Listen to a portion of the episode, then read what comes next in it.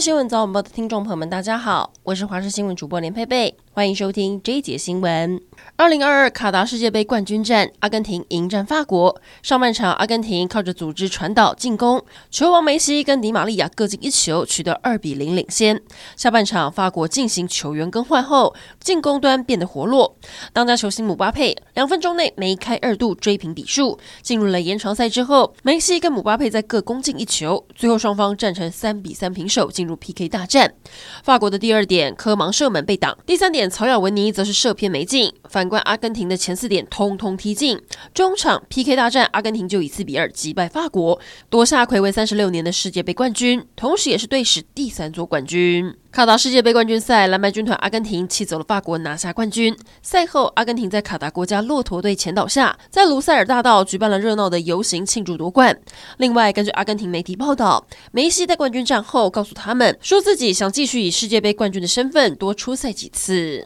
然而，法国球星姆巴佩在今年卡达世界杯冠军赛单场踢进三球，完成了帽子戏法，更以单届进八球抢下金靴奖，创下多项纪录。不过，没能为法国队二连霸，姆巴佩难掩失落的心情。尽管法国总统马克宏上前安慰，但姆巴佩在赛后颁奖时也是完全笑不出来。世界杯落幕，上一届的冠军法国在决赛对上阿根廷，从被领先到追平比数，让法国的球迷心情宛如坐云霄飞车。但法国最后在 PK 大战输给了阿根廷，拱手让出大力神杯，无法卫冕。法国的球迷心都碎了，甚至还有人失控跑上街头闹事。焦点回到国内来关注，高雄昨天晚上发生了一起落水意外，有四名国中生相约到香蕉码头游玩，其中一名十五岁的黄姓少年在现场疑似想要摸摸看水的温度。意外失足落海，消防队获报来到现场救援，摸黑搜寻了一个半小时，终于找到人，但因为溺水过久，被救起来时已经没有生命迹象，送医急救后还是宣告不治。以泡面土地公闻名全台的南投中寮石龙宫，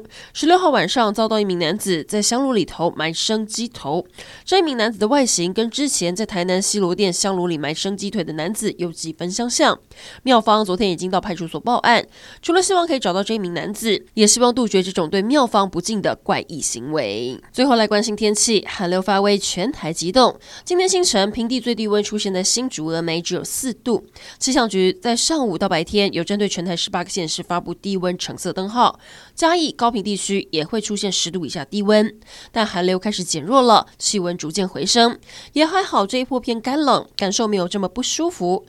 今天只有在基隆北海岸东北部有局部短暂雨，其他地区晴到多云。最后要提醒大家，寒流减弱之后，周二回暖，日夜温差大。但到了星期三，又有强烈大陆冷气团南下，中部以北宜兰低温下探十度。这一波水汽稍多，北部东半部有局部短暂雨。到了星期四又再转干，一直到周日耶诞节都会很有过节气氛，依旧是这样冷冷的天气。外出聚餐庆祝，记得多穿一点。